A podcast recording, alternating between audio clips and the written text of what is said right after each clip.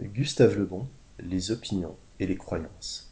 Livre 3, chapitre 5, sous-titre 2, Rôle de la logique rationnelle.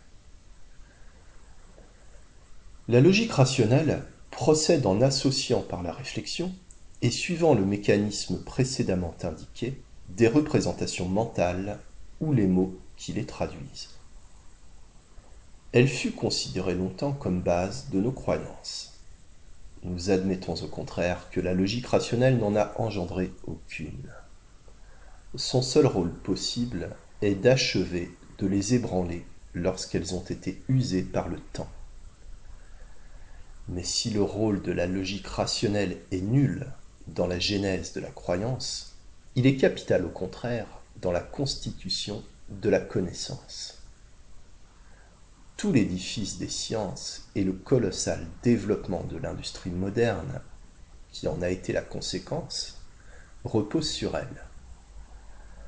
On ne saurait donc exagérer sa puissance, mais il faut cependant savoir reconnaître aussi les limites qu'elle n'a pas encore dépassées.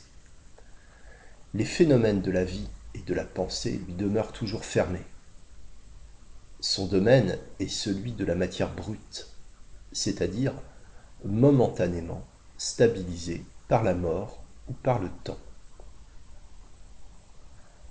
Sur les phénomènes représentant un écoulement constant comme la vie, elle n'a projeté que de très incertaines lumières.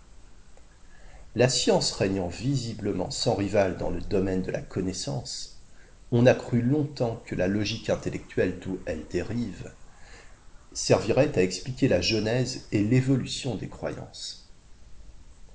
Cette erreur a persisté pendant des siècles et la psychologie commence à peine à en sortir.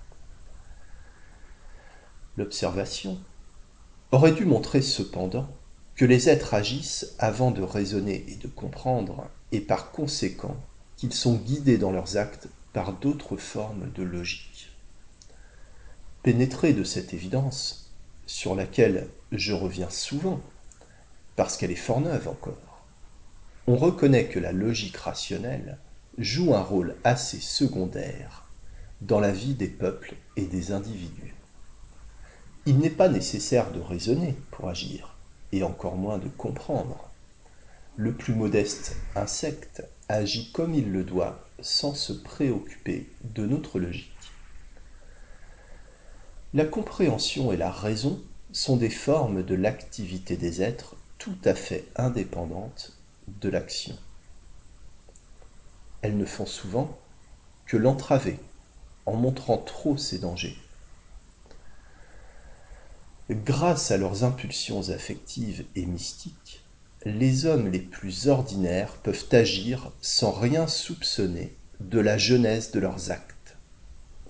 Inutile d'essayer sur eux des arguments d'ordre intellectuel. En raison de leur faible faculté de compréhension, ils considèrent avec un mépris catégorique tout ce qui les dépasse. Vouloir leur inculquer certaines idées rationnelles serait imiter l'enfant cherchant à introduire une orange dans un dé à coudre. Il faut savoir mesurer la capacité généralement restreinte, du dé cérébral des individus et des peuples, avant de chercher à y introduire quelques vérités rationnelles. Le rôle de la logique rationnelle dans le gouvernement des peuples fut toujours très faible et ne se manifeste guère que dans les discours. Ce n'est pas, je le redis, la raison, mais le sentiment qui les émeut, et par conséquent qui les mène. Pour mouvoir, il faut émouvoir. Nous montrerons bientôt que dans la lutte entre la logique rationnelle et la logique affective, la première est presque toujours vaincue. Les psychologues arrivent à le reconnaître de plus en plus. Ouvrez les guillemets. Supposer, écrit Ribot, qu'une idée toute sèche, qu'une conception abstraite sans accompagnement affectif, semblable à une notion géométrique, et la moindre influence sur la conduite humaine est une absurdité psychologique. Fermez les guillemets. L'heure est lointaine où le monde sera conquis par le raisonnement philosophique. Il a toujours été, au contraire, jusqu'ici, bouleversé par des croyances méprisées de la logique rationnelle, mais qu'elle reste impuissante à combattre.